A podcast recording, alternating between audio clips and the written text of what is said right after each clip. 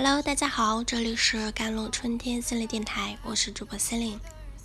今天带给大家的文章叫做《我心里有一块曾经枯萎的地方》，今天因为你又发了芽。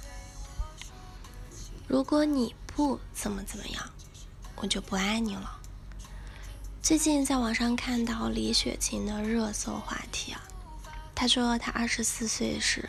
曾被自己喜欢的男生嫌弃胖，对方称抱不动他，要他减肥减到一百斤才和他在一起。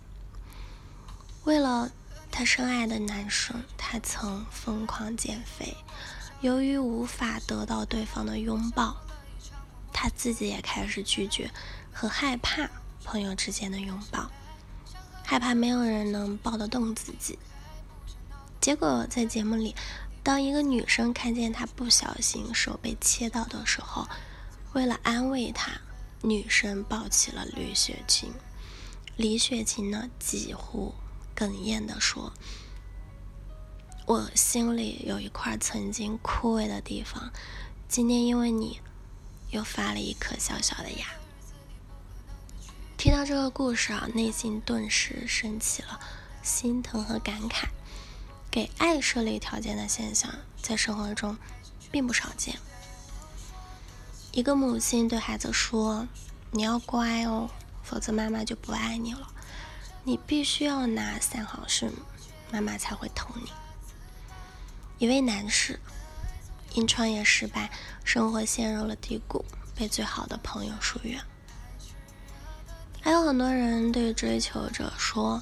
你要是再漂亮一点，再聪明一点，再有钱一点，再有才华一点，我就会选择和你在一起了。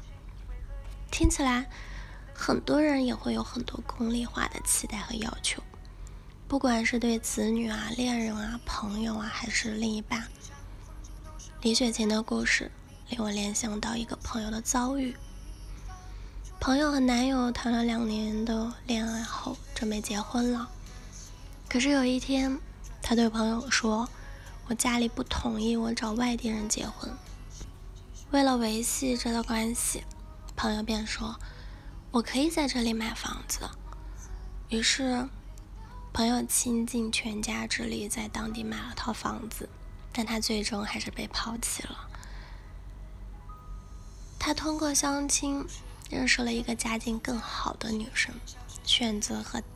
另外那一个女孩结婚了，朋友在很长时间都无法走出来，但是很多恋爱中的感人细节让他一直相信对方是爱自己的，只不过因为环境和条件所迫，才让他做了一个违心的选择。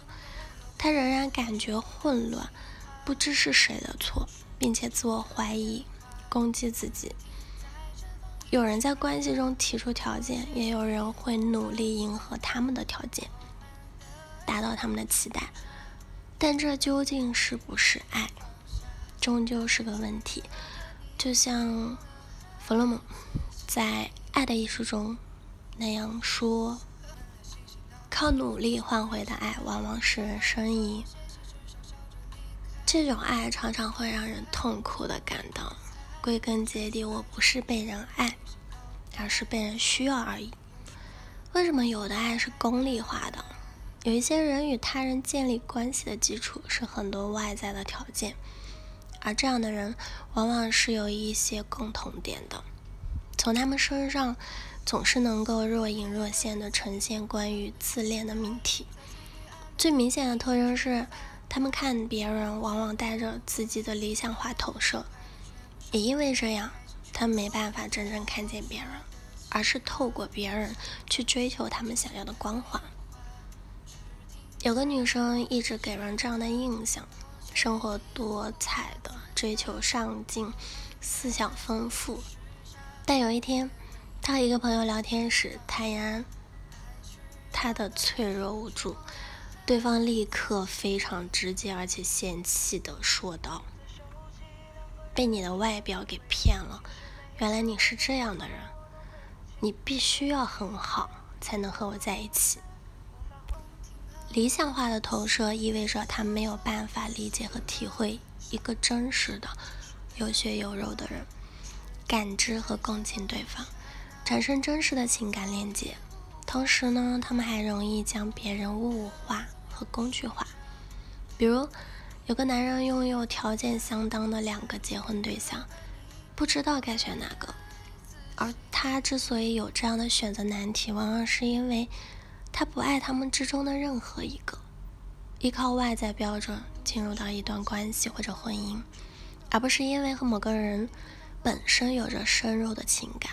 这样的关系无疑是表浅和苍白的，也因此呢，他们没有那个命中注定的人，也从未去坚定的选择过任何一个人。而且在关系中，他们不容易承认和表达自己的弱点和真实想法，来维护外在的光辉形象。这往往是一种夸大性字体的呈现。变心的人说：“是因为你太粘人，我压力很大，所以我才迫不得已离开你的。”不喜欢对方却又不肯讲明的人说：“你太胖了，你要瘦下来，我才能和你在一起。”这样的声音是在表达，我没有拒绝你，是因为你达不到我的要求，我才无奈做出这样的选择，我没有错。